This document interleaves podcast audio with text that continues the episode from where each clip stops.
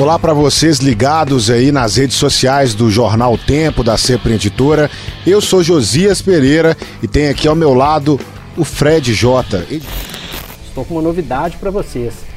Estreia do podcast e videocast Rotas da Bola. É um projeto que já vem há algum tempo aqui nas redes sociais do Tempo, desde 2019. E por que que esse é especial?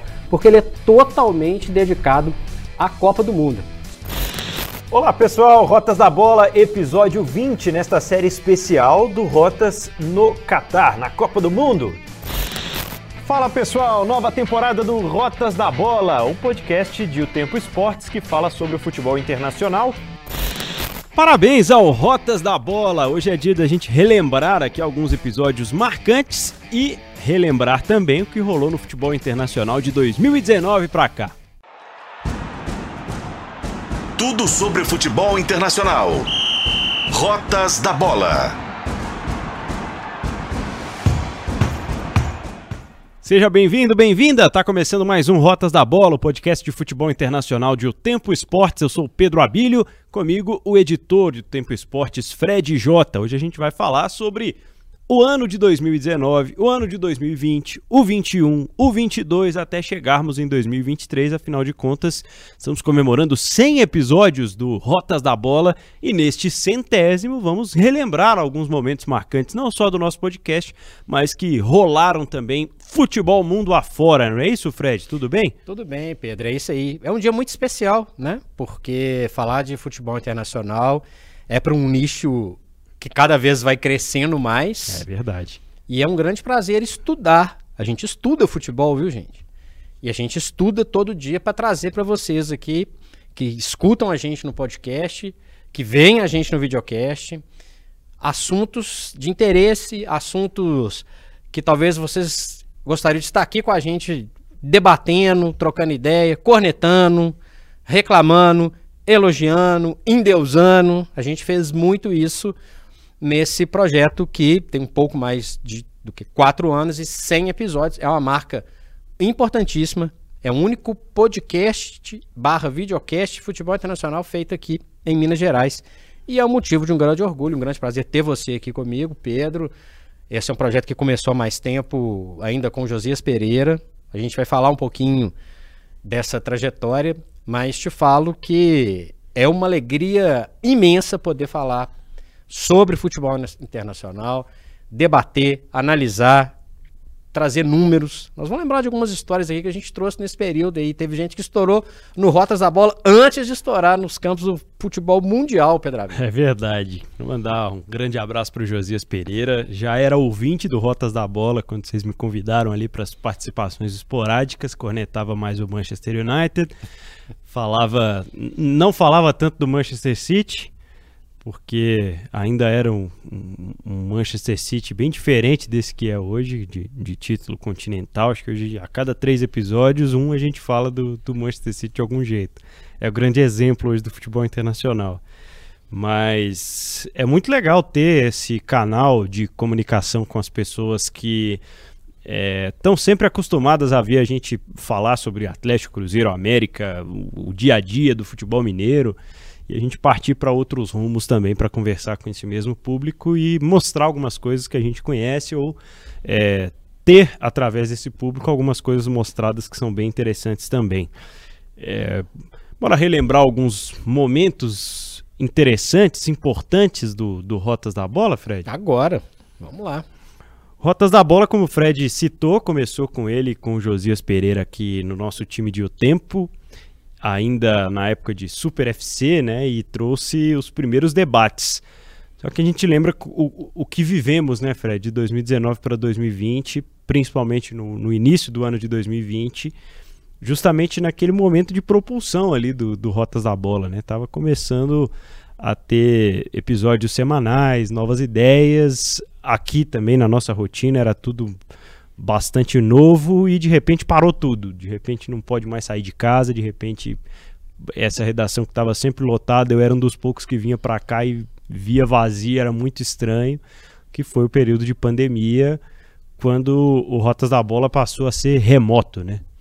Exatamente, foi uma experiência muito maluca. É, relembrar isso é muito legal, porque a gente vai aprimorando com o passar do tempo, né, Pedro?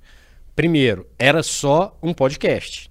Verdade. Então você está vendo a gente agora, é, era uma outra história, era um outro tipo de, de conversa e, eventualmente, a gente trazia alguns convidados. Aí sim a gente conseguia filmar alguns jogadores que brasileiros, especialmente, que a gente conseguiu colocar no programa, mas gente que estava à distância, aí sim a gente gravava. Eu na minha casa, o Josias na casa dele e o jogador em algum lugar do, do, do globo. E teve um episódio também especial sobre a MLS, né? Que também foi muito interessante, muito marcante quando a gente fala de futebol internacional, normalmente as pessoas pensam que ah, tá falando só do futebol europeu, e não é.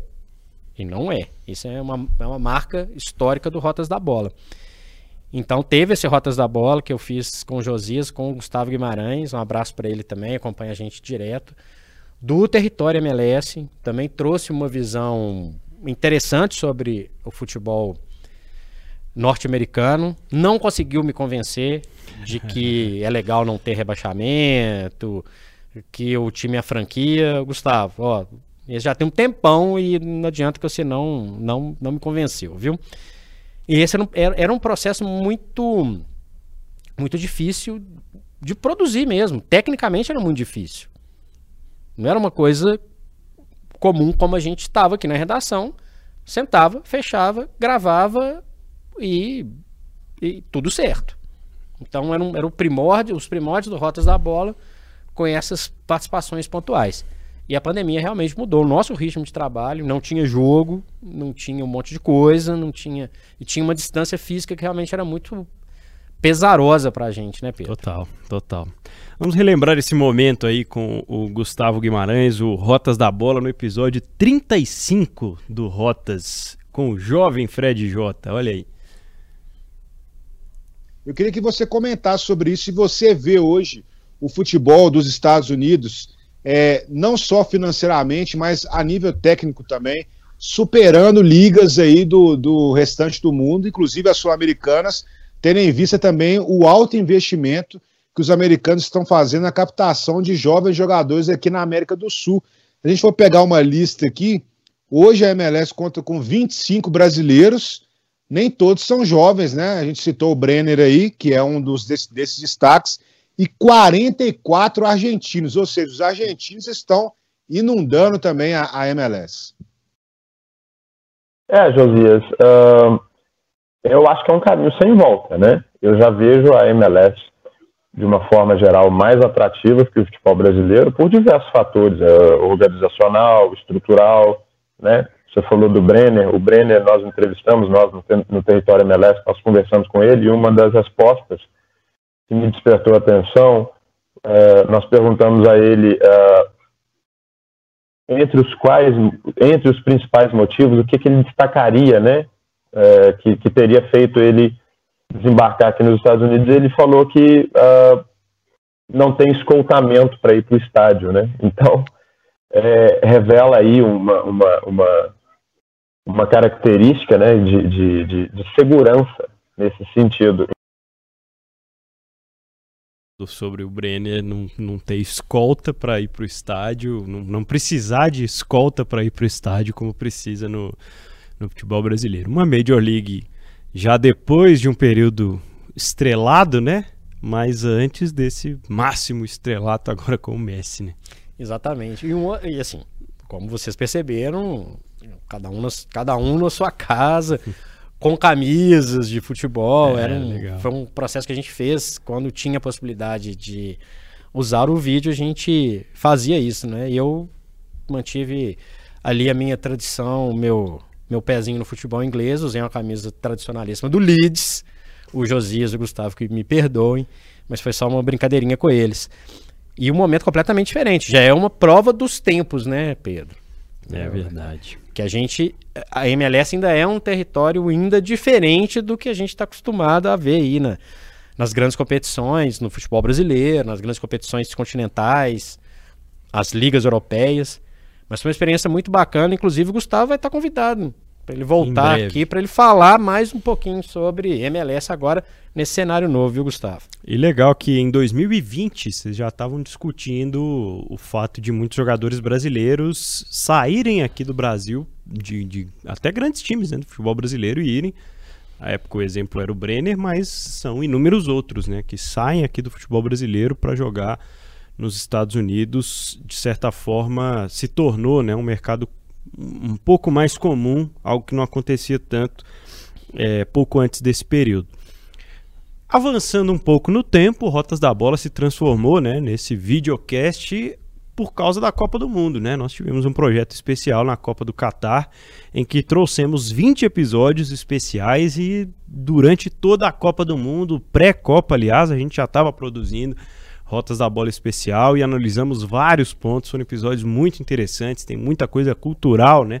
Do que envolveu essa primeira Copa do Mundo no Oriente Médio, essa Copa do Mundo diferente, em, em época diferente. Falamos sobre horário, sobre estádio, sobre jogadores naturalizados. E aí depois partimos né, para as análises de campo que foram muito interessantes também. A gente vai reviver aqui um momento do episódio de maior audiência do, do Rotas da Bola. Quero mandar um abraço para o Lucas Maia, que está com a gente nessa jornada aí no, nos bastidores, lá no audiovisual também, o Getúlio, o Iago Lemos aqui, que sempre nos atura nas gravações e nos testes de áudio. Mas aí o Lucas falou, pô, esse Rotas a Bola bombou fora do normal, assim, esse que a gente falou sobre o título da Argentina. E no encerramento desse episódio a gente mandou um recado para dona FIFA, olha aí. Que para mim termina realmente com um gostinho muito bom, que 2026 seja uma Copa muito bacana, viu, Pedro? Que algumas coisas que a gente achou como decepção, que tem evolução, outras que tem, a gente possa ter outras surpresas. E FIFA, pensa com carinho, cuidado com esse regulamento aí, não faz a gente ficar chateado, não. Vem aí um formato diferente, né? Vem aí uma Copa do Mundo que ainda está totalmente em aberto. A gente não imaginava quatro anos atrás que tivéssemos mudanças, por exemplo, no calendário. Quer dizer, já sabíamos, mas não, não imaginávamos ainda como seria, né? Mas pelas mudanças no formato, no número de seleções, realmente assusta um pouco quando a gente para para pensar. Tomara que seja uma Copa do Mundo diversa, que seja uma Copa do Mundo em que a gente vá observar uma evolução no dentro e no fora de campo, que o futebol continue evoluindo como a gente está vendo com o passar do tempo, Fred. Evoluindo e dando para a gente que ama esse esporte essa sensação boa, que é legal mexer com isso, que é legal trabalhar com isso, que é legal acompanhar isso, né, Pedro? Bom, na época, pelo menos, era. Se vai ser com as 48 seleções, não sei, Fred. Pois é. Nesse meio tempo, né, você falou de outras possibilidades de abertura e temos aí um sauditão bombando pouco tempo depois, né? Me incomoda até hoje a questão do, das 48 seleções. Também. Então, um recado que a gente mandou ali, acho que a FIFA não, ainda tá valendo para a FIFA, para o Arsene Wenger, ah, a turma uma, toda aí. Uma né? turma aí que tá inventando muita moda. E ali a gente já via que, como o tempo passa rápido, né, Pedro? Era, já era o videocast, mas um cenário completamente diferente. Total. Lado a lado, hoje a gente faz né, um de frente para o outro, enfim. É legal também ver esse, esse sinal, o, o, sinal do tempo. E o que não mudou, em hipótese alguma, é o amor pelo futebol. Esse continua ali e é o que faz a gente aturar, inclusive, essas maluquices que, que a gente aguenta 48 seleções, eliminatórias com 18 rodadas na América do Sul. Enfim, tem, dá pra fazer um Rotas da Bola especial de presepadas que a gente atura porque a gente ama o futebol, viu, Pedro É verdade. São muitas. É, pouco depois que terminou a, a Copa do Mundo, a gente trouxe um episódio especial com um craque da Bundesliga, né? Um jogador do campeonato alemão, camisa 10 do Werder Bremen, filho de brasileiros, mas que nasceu na Alemanha. O Léo Bittencourt, filho do Franklin, que jogou no Fluminense.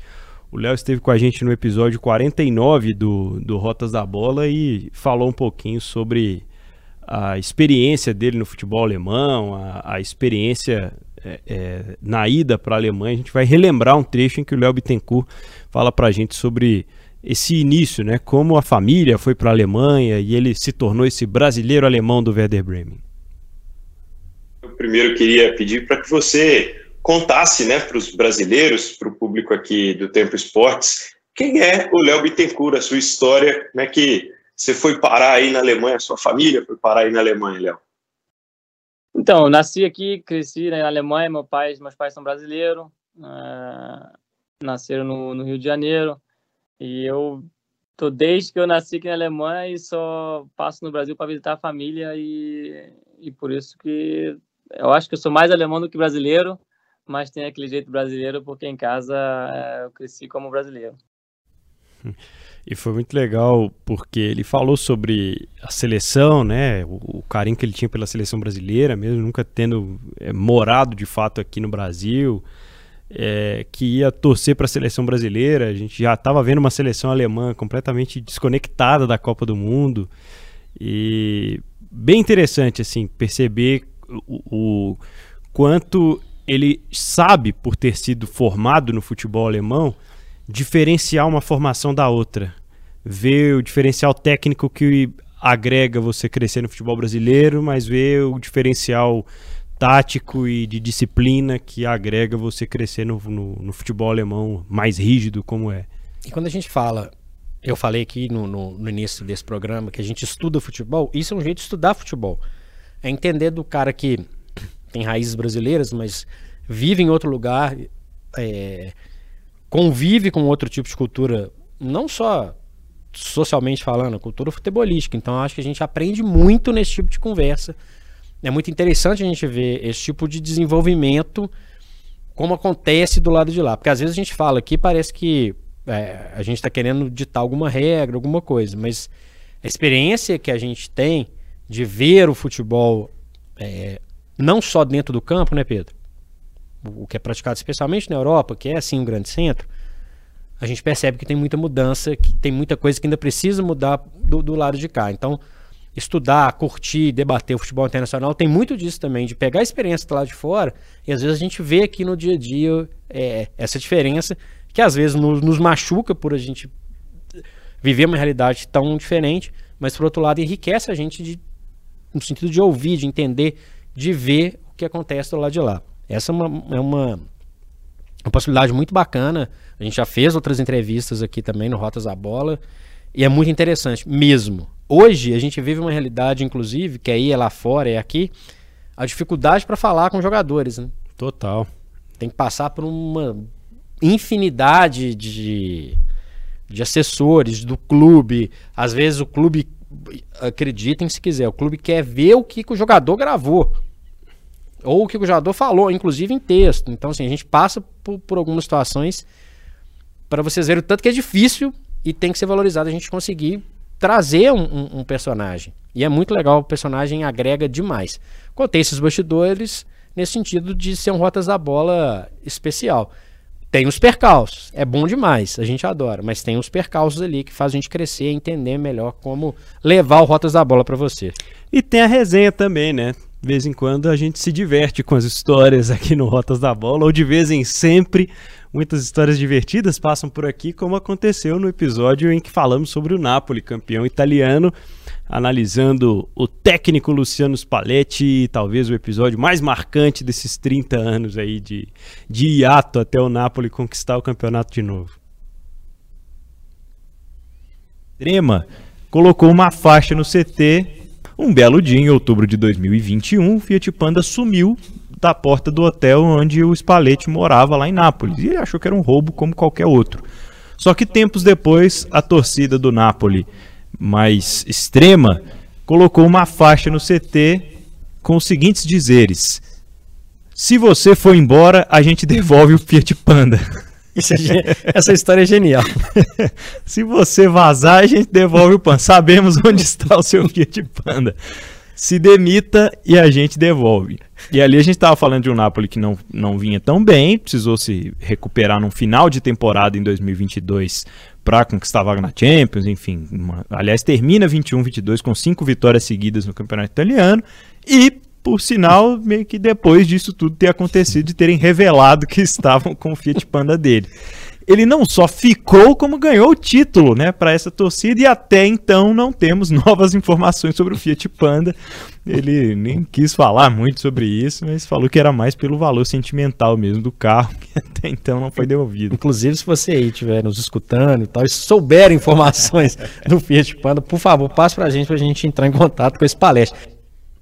Afinal, né, Fred, o, o futebol ele tem muitas histórias curiosas por trás, porque acima de treinadores, de comissões técnicas, de diretores, de presidentes, de donos do clube, de jogadores, estrelas ou não, somos todos seres humanos, né? Estamos todos suscetíveis a esses tipos de, de casualidades do dia a dia. E isso é bizarro. E aliás, não apareceu o Fiat Panda do Spalletti, que hoje é técnico da seleção da Itália. Exatamente. Só situando, Spalletti foi campeão com o Napoli depois de mais de 30 anos, veio lá da época do Maradona, o último título de campeonato italiano do Napoli, e a galera simplesmente escondeu o carro do sujeito. E sabe-se lá o que, que aconteceu com, com isso. É, é, é muito legal. Esse lado é muito legal pra gente que tá aqui rindo, é. né? Porque o cara que ficou sem o carro, era um carro de estimação dele, não deve ter sido muito legal, não. É uma história muito legal. É, é, é uma relação muito passional. A história legal que eu quero dizer é uma relação extremamente passional de umas torcidas mais fanáticas. Lembra a festa que o Napoli fez. Um dos destaques desses mais de quatro anos do Rotas da Bola. É verdade. Nós falamos né? muito do Napoli também. Cobrir é, esse tipo de título, né, que envolve tanta paixão. O Napoli esse ano, o título do Leicester em 2015, é, a identidade que aquele povo tem com o clube para ele se tornar ali um campeão. Acho que aconteceu algo bem parecido assim quando o Lille ganhou o campeonato francês em 2021 de novo, depois de um, um período. Então acho que isso faz parte né, dessa, dessa paixão e acaba alimentando as formas de a gente contar essas histórias também, porque vão aparecendo ali histórias do cotidiano, né? O torcedor que não viu o time ser campeão há tanto tempo, os torcedores que nunca viram o time ser campeão, acaba é, trazendo novas ligações em relação a isso. Pra gente fechar esse momento de memórias, temos dois momentos de memórias com convidados aqui do Rotas da Bola mais uma vez, Fred. E o primeiro sobre a segunda Copa do Mundo do Rotas da Bola, efetivamente, né? Porque tivemos a, a cobertura da Copa Feminina e pouco antes né, do Mundial que aconteceu na Austrália e Nova Zelândia, a gente recebeu a Débora Elise e a Giovana Oliveira, que fizeram um material todo especial, multiplataforma, sobre a Copa do Mundo que aconteceu lá do outro lado do mundo, e na reta final ali do episódio, eu apostei na Espanha, você apostou na Inglaterra, a gente até brincou na, na, no domingo da decisão, né?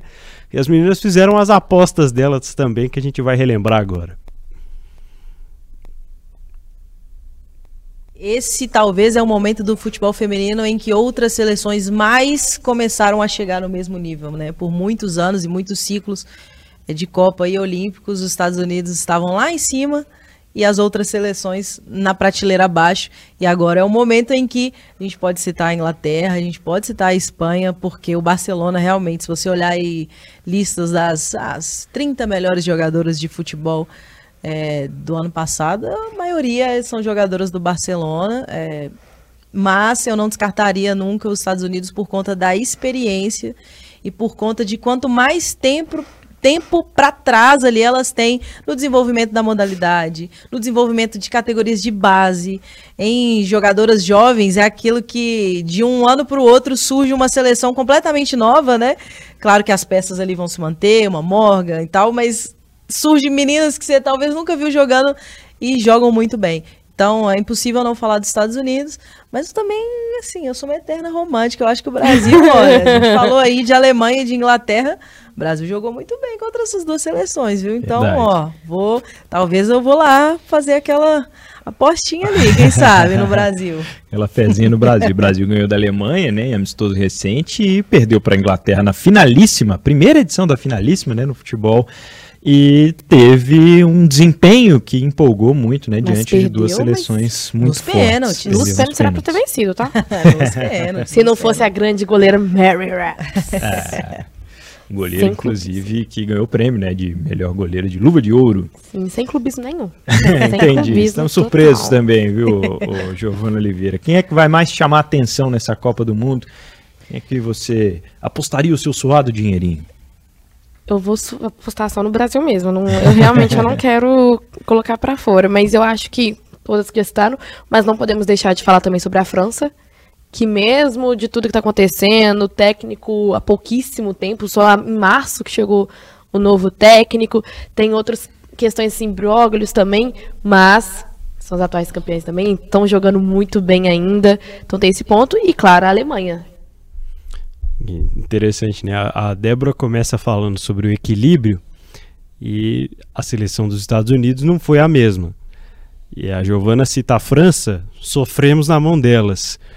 Tem um trecho desse episódio em que eu falo sobre decidir contra Jamaica e Panamá no saldo de gols quem, quem ficaria em primeiro no grupo do Brasil.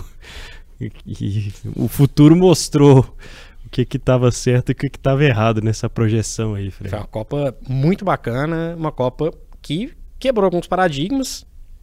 Alguns a gente falou sobre ele nesse, nesse programa especial, que foi muito bacana. E eu criei a expectativa do It's Coming Home, né? De novo, né? E isso era muito interessante também, porque tô falando pelo fato do, do viés da Inglaterra, país que criou o futebol e, e, e, a relação que o país há algum tempo já passa a ter com o futebol feminino era muito legal e, e, e, chegar à final da Copa do Mundo foi super legal, ganhar seria melhor ainda, claro. Mas ele era um período também de estudo pra gente. Total. Né? A gente também estava tentando entender melhor para quem está nos vendo, nos ouvindo.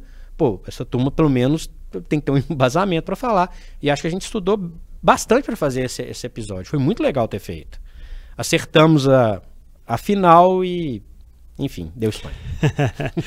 e a gente estudou bastante também para falar sobre o novo Eldorado do futebol, né? O Fred já citou aqui neste episódio, a Arábia Saudita nos surpreendeu de 2019 para cá, talvez um dos mais marcantes fatos seja o fato da abertura de mercado da Arábia Saudita, do investimento do governo local em algumas equipes para a contratação de grandes estrelas do futebol mundial. Para esse episódio, a gente recebeu o Fred Teixeira, que também produziu um grande material multiplataforma aí, é, disponível lá no Tempo Esportes, em várias reportagens, em é, análises muito mais profundas assim do que o que a gente vê hoje mais superficialmente do que se tornou ou do que está se tornando o Campeonato Saudita de Futebol. Vamos acompanhar.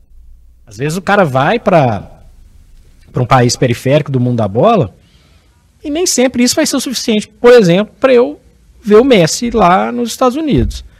Eu até agora vi flashes do Cristiano Ronaldo na Arábia Saudita, um cara que eu sempre curti, mas assim, não é um preconceito. É um nível de futebol que ainda não chegou num, com, com, com o cardápio que a gente tem à disposição. E a grande questão é essa, Jota. Você vai investir 20 bilhões de reais em jogadores. Você vai gastar esses 20 bilhões em 10 jogadores. Por que não você gastar esses 20 bilhões em 50 jogadores, distribuindo para todas as equipes, fazendo com que o campeonato local desenvolva? Realmente, esse é o ponto. E a discussão segue. Poucas semanas depois foi gasto uma dinheirama para tirar o Neymar do PSG. E mais alguma turma. Um e mais uma depois, turma. Né? O, que, o que eu falei ali, para mim é a mesma coisa. O cardápio é muito variado. É, e eu, sinceramente, não me convenceu aí no campeonato com dinheiro concentrado em quatro clubes. O, o Fred Xará ali falou de. Né, concentrou em 10 jogadores, na verdade, acabou sendo um pouco mais um tempinho depois, mas, mas a grana maior também. Uma grana colossal, mas ainda não é um desperta curiosidade, claro. Nós, estamos, nós somos loucos por futebol, então você vai ter a curiosidade de olhar e tal, mas você acompanhar, você ver, etc. Assim como eu falei que a, a, a MLS nos Estados Unidos me incomoda fácil, não ter um rebaixamento, não ter acesso, esse, esse dinheiro concentrado, esse, esse volume de dinheiro concentrado em quatro clubes, por mais que seja o Benzema, o Neymar, o Cristiano Ronaldo, Mané e tantos outros, ainda não torna uma coisa assim, pô, é isso eu quero ver e tal. Não mudei muito a respeito minha cabeça em relação a isso, não. Quem sabe no futuro e tal, com uma outra disposição do campeonato. A Premier League me atrai porque ela tem um equilíbrio que torna o campeonato muito mais atraente. Para citar um exemplo mais, mais prático. O Fred, eu não sabia que o pai do Haaland, o Erling Haaland, tinha sido jogador de futebol até o dia 11 de fevereiro de 2020. Quando foi lançado o episódio 11 do Rotas da Bola, você e Josias Pereira revelaram para o mundo aquela promessa metedora de gols que já estava no Borussia Dortmund naquela altura. Pois é, esse foi um Rotas bacana de fazer, porque é, faz parte disso que a gente está comentando aqui, de tentar descobrir em algum momento alguma pérola. Eu lembro que a gente falou na Copa do Mundo, por exemplo, do Gakpo. Verdade. depois muitas poucas pessoas conheciam, depois hoje é um jogador do Liverpool, o, o, o atacante holandês. E o Haaland era uma grande promessa, né? Esse nasceu na Inglaterra, poderia ser parceiro de ataque do Harry Kane numa Copa do Mundo, mas tem a, a, a nacionalidade do, dos pais noruegueses. E a história é muito legal. O, o, o Haaland pai quebra a perna na, na Premier League e, e praticamente encerra sua carreira e quebrou a perna num, num, num clássico contra o United. Jogando pelo City. Jogando pelo City. Já tinha jogado pelo Leeds também. E o, o, interessante é que o filho volta depois e até agora tá vingando o pai com, com sobras, né? Oh. Nessa época a gente nem sabia. O Haaland era uma promessa. Esse programa ainda com Josias Pereira. Eu confesso que, sim, promessa parece quase que todo dia no futebol. Essa ia dar certo? Não sei. Deu. Pode ser a primeira premonição do Rotas da Bola? É verdade, eu acho que foi a primeira premonição. E um episódio que foi bem legal para mim foi o episódio em que a gente abordou a questão dos escândalos de manipulação. Estávamos em meio às primeiras informações sobre as investigações da Operação Penalidade Máxima, vinda lá do Ministério Público de Goiás, e enxergar que não era a primeira vez, que talvez não vá ser a última, mas que a gente precisa discutir um pouco mais né, sobre a forma com que o futebol afeta as pessoas que estão ao redor dele e aos próprios jogadores, né? Porque jogador de futebol com salário astronômico, jogador que ganha, sei lá, mais de 100 mil reais, estava aceitando ganhar 50 mil para tomar um cartão amarelo. E assim aconteceu. E aí a gente foi buscar na história, né, que outras coisas haviam acontecido para burlar as regras, para manipular nem sempre os resultados, mas às vezes alguma parte ali do jogo. Falamos sobre o Cautiopoli, entre outros escândalos do futebol internacional que nos remeteram né, a essa operação que vai trazer pano para manga ainda aqui no Brasil. E o assunto não parou, né? Não. A gente gravou na época um programa histórico no sentido de entender o que aconteceu em algum momento. A Itália, que foi campeã em 82 diante do Brasil, é, sofreu um, um, um, período ali de punições, de rebaixamentos, no Milan, inclusive, já por problemas com a loteria italiana na época. A gente contou esses casos, tanto que isso já influenciava no futebol. Na própria Itália, um tempo depois, o Juventus foi rebaixado por questões de manipulação. Enfim, infelizmente é uma história que se repete há algum tempo, com alguns picos problemas. Esses dois, por exemplo, os dois italianos são casos que ficaram famosos. Tem as presepadas do Olympique de Marseille na França, que, que também teve tentativa de compra de jogadores. Enfim, é, um, é uma praga, né, Pedro, que ainda está por aí. E que necessita de punições efetivas, efetivas, para extirpar esse mal do, do, do meio esportivo. Porque eu, você e tantos que acompanham Rotas da Bola, nós somos apaixonados pelo esporte. A partir do momento que o esporte começa a ser manipulado, cara, eu vou fazer outra coisa. É. É isso. Relembramos aqui alguns momentos marcantes do Rotas da Bola. Vamos nos lembrando aqui ao longo desse episódio demais também, mas vamos relembrar momentos do futebol. Você viu que o Rotas já previa lá em 2019 para 2020, né, que o Haaland seria todo esse fenômeno, já contando ali a história do hoje atacante do Manchester City, que pode a qualquer momento despintar com uma bola de ouro aí. E o Haaland se, se a KTO.com tivesse aberto lá em 2020 para o Fred J e para o Josias Pereira apostarem ali quem vai ser o próximo fenômeno do futebol mundial, talvez você estivesse milionário e nem aqui estaria comigo fazendo rotas da bola, Fred. Por isso, a KTO.com tá lá com os melhores, as melhores odds para os melhores campeonatos. Tem Champions League que começou agora, tem todas as competições e outros esportes também para o pessoal palpitar lá na KTO, viu, Fred? Pois é, é importante que com a KTO você tem muitas maneiras de aproveitar o esporte e divertir, como eu espero que você se divirta com Rotas da Bola. Aliás, se alguém quiser fazer uns cortes aí de previsões do, desses, desses 100 episódios do Rotas da Bola, vai ter muita gente que vai estar tá errando a previsão, viu? Mas brincando de um jeito responsável, viu, gente? Se você tem mais de 18 anos, entra lá na kto.com, faça o cadastro, porque a KTO é onde a diversão acontece, seu Pedraville. E se for o primeiro palpite, é só usar o cupom O Tempo, tudo junto, você ganha 20% de bônus lá na KTO. De 2019 para cá, Fred, que, que aconteceu de, de mais legal assim na Champions League? O torneio que a gente mais gosta de falar. Vamos ser sincero aqui, quando, quando tem semana de Champions League, dá um, ah. um up no Rotas da Bola. Sem dúvida nenhuma. Acho que o que eu mais gostei de ver foi a confirmação do Guardiola com, com o City. Provavelmente o time do, do Rotas da Bola 2019-2023 é o City. Verdade. É um time mais agradável de, de, de, de, ver. É um time que mexe com algumas peças, mas sempre com umas peças de qualidade. Talvez grandes jogadores passaram é, é, por ali. Até agora, nenhum jogador do City especificamente foi o melhor jogador do mundo, né? Verdade. Mas a gente viu o De Bruyne, a gente viu esse fenômeno que é o Haaland, pegou um finalzinho do Sérgio Agüero, a gente viu o Rodrigo, para mim, um monstro. A gente viu bons coadjuvantes, Walker, Stones, Gundogan.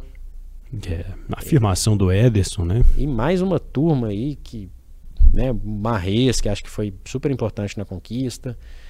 A gente teve 19, 20, 21, 22, 23, cinco títulos e, na verdade, quatro campeões diferentes, que o Real Madrid ganhou duas vezes. Teve a Champions League mais triste da, da pandemia, naquele né, espaço fechado, que o Bayern foi campeão, não pelo fato de ter sido o Bayern, mas pelo né, o fato de aquela sem. Faltou um pouco de alma naquela Champions League. Total. O Real Madrid tem a cara da competição, é o maior campeão. É, teve o Chelsea nesse meio do caminho, uma final surpreendente, sobre o City, mas que não era esse mesmo City de 2022, 2023, uma equipe que entrou para a história por, por, pelo, pelo, pelas três conquistas, Premier League, Copa da Inglaterra e Champions League, mas especialmente pelo padrão de futebol apresentado. Então, entre é, nesse processo da da, da, da Champions League era rotas da bola, vou te falar que a preferência é do City.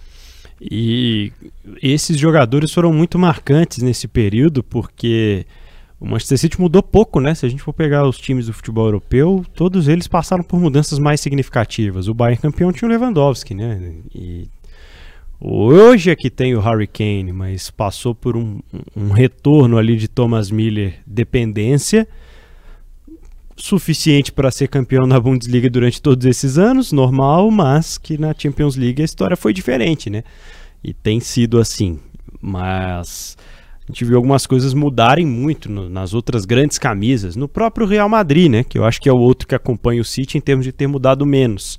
Mas o Real passou a ter mais confiança no Vinícius Júnior, passou a ter cada vez menos dependência dos seus da sua trinca de meio-campistas, o Casemiro sai, hoje Kroos e Modric ocupam o mesmo espaço revezando entre titularidade e banco e o Benzema não está lá mais, né? Então nem o Cristiano Ronaldo. Nem o Cristiano Ronaldo. Então são mudanças bem bem significativas. É um processo, né? Nós vamos falar um pouco de Messi, Cristiano Ronaldo, mas é um processo que a Champions League perde duas das suas figuras mais icônicas. Total. Né? É uma outra era que a gente está vendo. É essa agora, 2023, 2024, é a primeira Champions League sem nenhum dos dois. Então é um processo que apareceram outras estrelas. Mas em termos de conjunto, Pedro, e de e do futebol, o City para mim é insuperável. Aliás, são duas decepções. o Messi e o Cristiano na, na reta final deles no, no futebol europeu, porque se imaginava que um ataque que tinha Messi, Mbappé e Neymar iria em algum momento dar mais trabalho. Não estou falando que ia de fato ganhar a Liga dos Campeões, porque é uma coisa impossível de cravar. A Champions é muito surpreendente. Mas de alguma forma eu imaginei que o Messi fosse assumir algum tipo de protagonismo diferente, porque ele sempre foi esse protagonista discreto, né? Ele sempre foi um, um, cara que ia, flertava com o estrelato, com o super estrela, mas ao mesmo tempo ele era um cara mais na dele. E a transferência foi mudando isso completamente, né? A recepção ao Messi, a forma como tudo aconteceu, o time se rendendo a ele, mas rapidamente esse vestiário meio que se dissipou. E o Cristiano volta para o Manchester United que é um, um grande triturador de, de, grandes nomes, né, de grandes jogadores nos últimos anos, com a esperança de frear essa, essa ladeira abaixo, né, com a esperança de ajudar o time a se reconstruir. É, passa por uma mudança brusca na, no comando técnico, em que ele se vê depois ali no meio de um furacão quando chega o, Eric Ten Hag, o, o novo treinador, e acabam terminando a passagem deles pela Europa da forma que a gente não gostaria ou não imaginava. Né? Não imaginava, certamente. O Messi, eu ainda acho que ele ainda sonhou com o retorno para o Barcelona antes de ir para os Estados Unidos. É, o, o, que aconteceu? O Messi foi vaiado pelo do, do Paris Saint-Germain. O Messi foi campeão do mundo e o PSG não fez um post. Não preciso falar mais, né? E acho que isso criou também uma certa distância nossa, torcedor de futebol, em relação ao, ao Paris Saint-Germain. Uma coisa muito fria. Faltou. Eu falei isso várias vezes aqui também. Faltou um, um tempero. Então o Messi. Né, um, o Messi ganhou a Copa do Mundo, o Messi ganhou a Copa América. E o Messi passou pela França. É, é, é fica é, até uma sensação de que, tipo assim, a despedida já era final olha, Messi. E o Messi falando, olha, franceses. Tchau. Tchau. E o Cristiano Ronaldo, é, se tem um exemplo de uma administração confusa e equivocada, essa atende lá pelos lados de Old Trafford. O Manchester United talvez, nesse período de rotas da bola, seja o grande europeu mais atrapalhado. Totalmente. Não consegui pensar de cabeça aqui. O Barcelona fez algumas lambanças também. Fiquei tentando pensar em outro. A Juventus agora punida. É. Mais uma vez também fez lambanças. Mas acho que no pacote como um todo, e considerando o potencial que tem, um show de horrores. Um show de horrores. E o Cristiano Ronaldo foi meio engolido. Mas ele também né, colocou as asinhas para fora de maneira lamentável. Né? O Manchester United é o clube que projetou ele para o mundo, revelado pelo Sporting, mas foi lá que ele cresceu. Se a gente for pegar os números do Cristiano Ronaldo no início dele no Manchester United, não era esse artilheiro que, que ele se transformou depois. Ele se construiu lá, foi ser melhor do mundo lá. Uma cidade, uma torcida que amava o sujeito, saiu pela porta dos, dos fundos, é, é, incomodado em ficar no banco, discutindo com o técnico, fazendo careta quando alguns companheiros, obviamente num nível inferior ao dele, faziam lá suas lambanças. Mas assim, ele não precisava disso. Poderia ter saído, poderia ter saído do clube e por cima, gente. Fechou aqui minha meu ciclo. É isso mesmo e tal. Ficou sonhando em tentar jogar uma Champions League. Ninguém quis arcar com essa essa questão. Ele foi parar na Arábia Saudita. São dois grandes nomes históricos. Né? Qualquer top, alguma coisa, esses caras vão estar. Tá, mas eles saem da. Eles saem do, do do olhar europeu em baixa. São duas. Hoje, é, esse, essa situação é uma das grandes decepções. Talvez a grande decepção no período rotas da bola, falando individualmente, seja essa saída, não os dois em si, mas a saída dos dois, esse ocaso deles no futebol europeu. É, que era até natural pela idade, pela questão técnica, mas acabará acontecendo por outros fatores, né, que deixa a gente lamentando. Com relação aos brasileiros, né, que passaram desse período de 2019 para cá no futebol europeu e deixaram seu nome, sua marca na história por situações positivas principalmente, né? É impossível a gente não falar sobre as escolhas do Neymar, né, Fred, que é outro que vai parar na, na Arábia Saudita e teve muito próximo, né, de conquistar a Champions nesse período de pandemia, naquela Champions da bolha foi um protagonista, mas depois acaba não conseguindo dividir bem isso com o Mbappé, o, o elenco do PSG que começa uma temporada totalmente estrelado, na outra já estava diferente, de novo com estrelas, e ainda assim não, não conseguia ir muito para frente. E muitas lesões, né? O Neymar de novo passou nesse período, né, por algumas provações físicas aí. Esse período, especificamente do Rotas, 2019 para cá, o Brasil ganha uma Copa América em 2019, sem o Neymar. Sem o Neymar, machucado. Ganha, perde de 2021 com o Neymar. No Maracanã. No Maracanã, também sem torcida. É, ele tem um protagonismo numérico na seleção brasileira, passou o recorde do Pelé e etc. Mas ele não é um ídolo unânime e toma decisões fora de campo um show de horrores. O que irritou a torcida do Paris Saint-Germain. Joga muita bola, mas a, a, a, impressão que fica dele é sempre a, a das escolhas esquisitas, a, a de um certo desmazelo com a carreira dele, com tanta, tanta técnica. E o chute que ele deu com a bola no jogador é, caído na estreia do Al Hilal na Liga dos Campeões da Ásia, para mim é um resumo do, do, do que é hoje o Neymar. Um perfil completamente diferente do que a gente vê de brasileiros que se estabeleceram.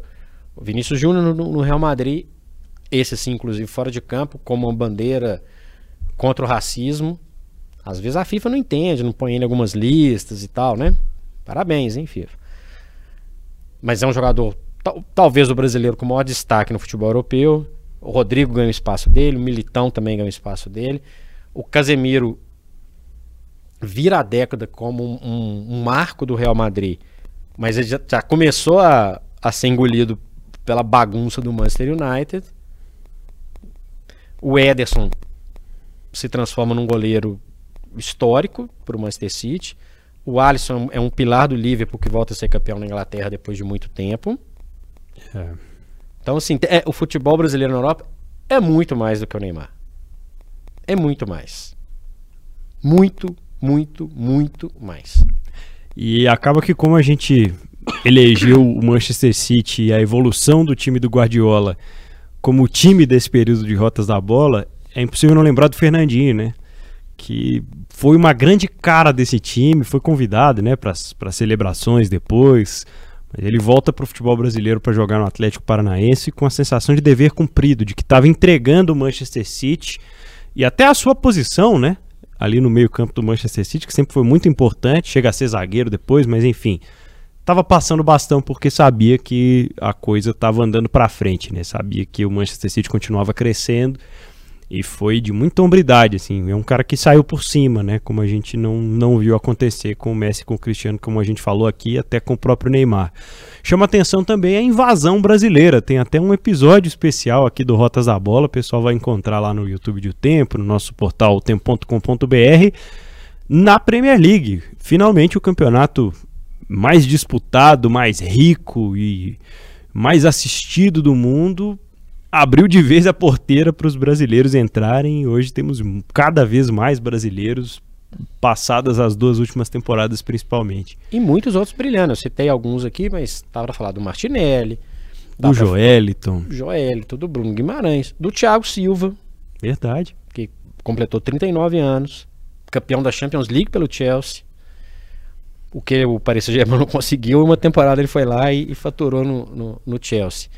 Tem jogadores brasileiros que vão ganhando espaço. O Rafinha ganhou um espaço no Leeds, que o levou para o Barcelona depois. Tem muitos jogadores. O Fabinho foi importante no processo do Liverpool. O Firmino foi um jogador importantíssimo para o Liverpool. É, então é muito mais do que o Neymar.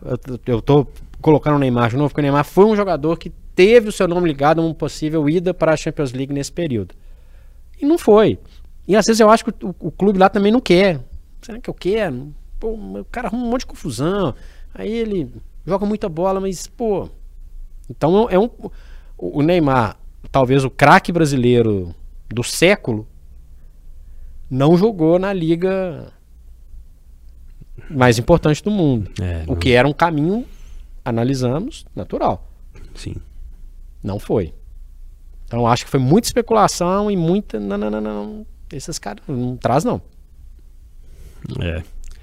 Nesse meio tempo, Fred, já caminhando aqui para os finalmente, é, a gente teve uma Itália campeã de, de Eurocopa. Você citou a Argentina ganhando do Brasil dentro do Maracanã, o Brasil ganhando também. Copa América tem sempre, né?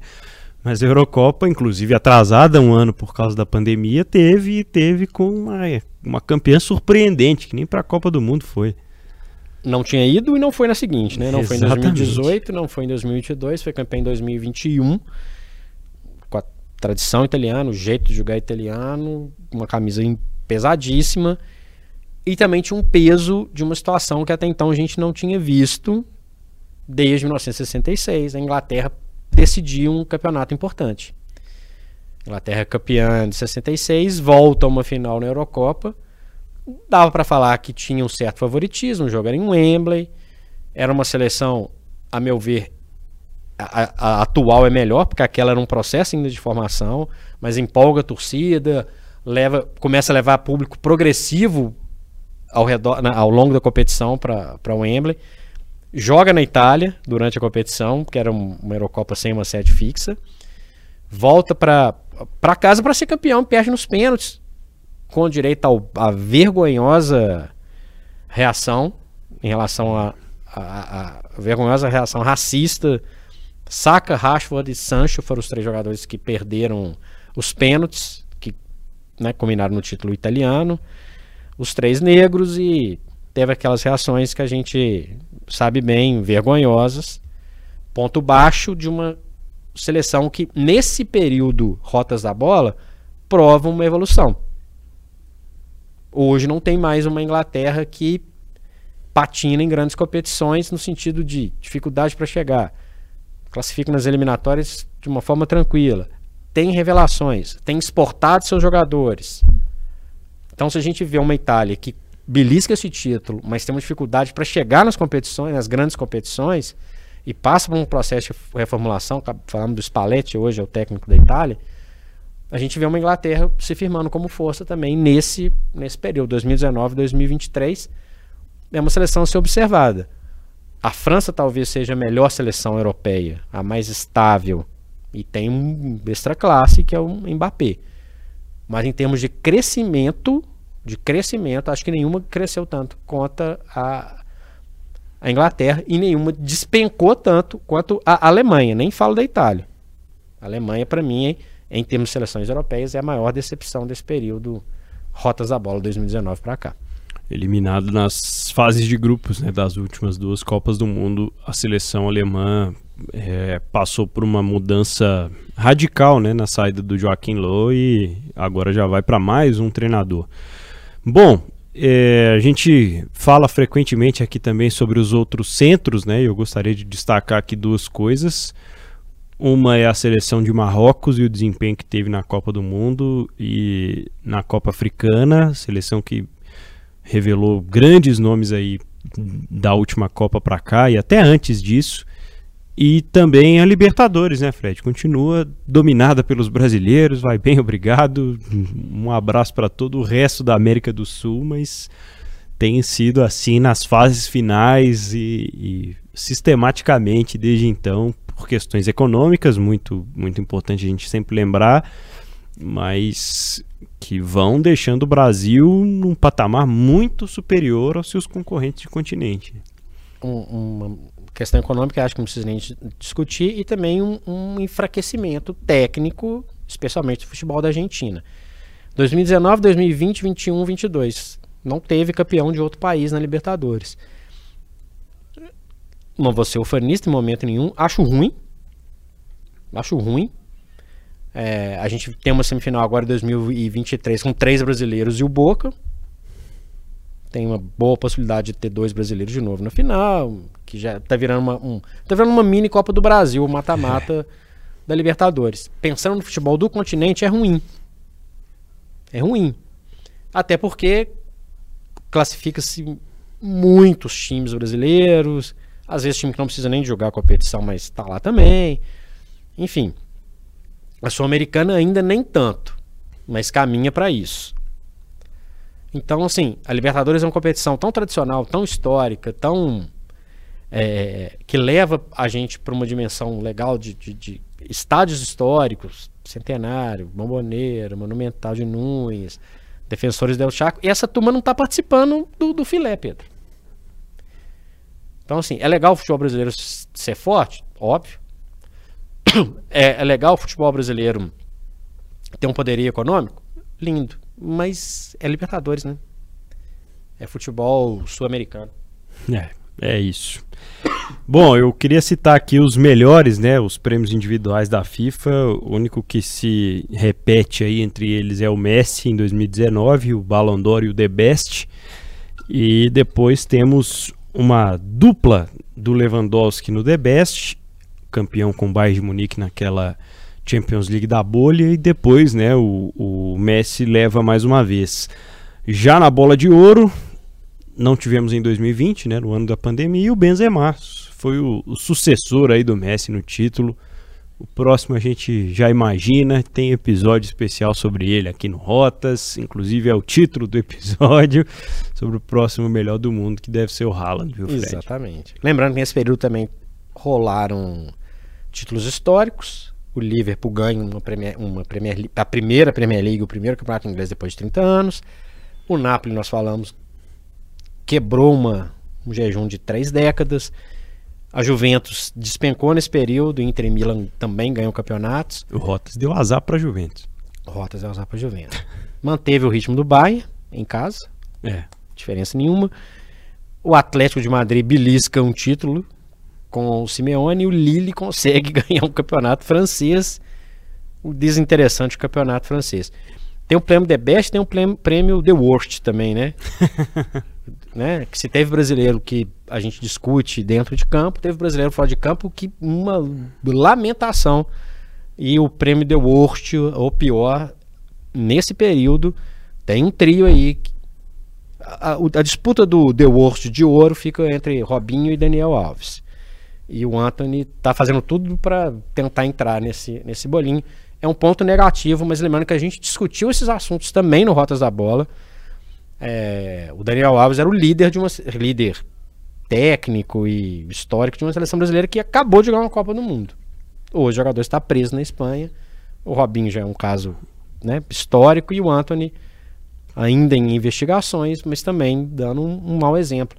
É bom o futebol brasileiro ter espaço, destaque. A gente falou de vários aqui. O, o balanço, obviamente, é positivo.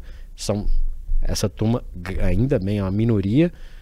Mas tem esse lado ruim do esporte, que a gente também não deixou de falar aqui no Rotas da Bola, viu, Pedro? É verdade. É isso. Rotas da Bola, episódio 100, vai ficando por aqui. Quero mais uma vez agradecer a, a audiência de todos e, mais do que isso, a oportunidade e a companhia, a parceria aqui do- dos temas e o aprendizado, viu, Fred? É um prazer estar com você aqui, Pedro. É muito bom e muita história para contar ainda, viu?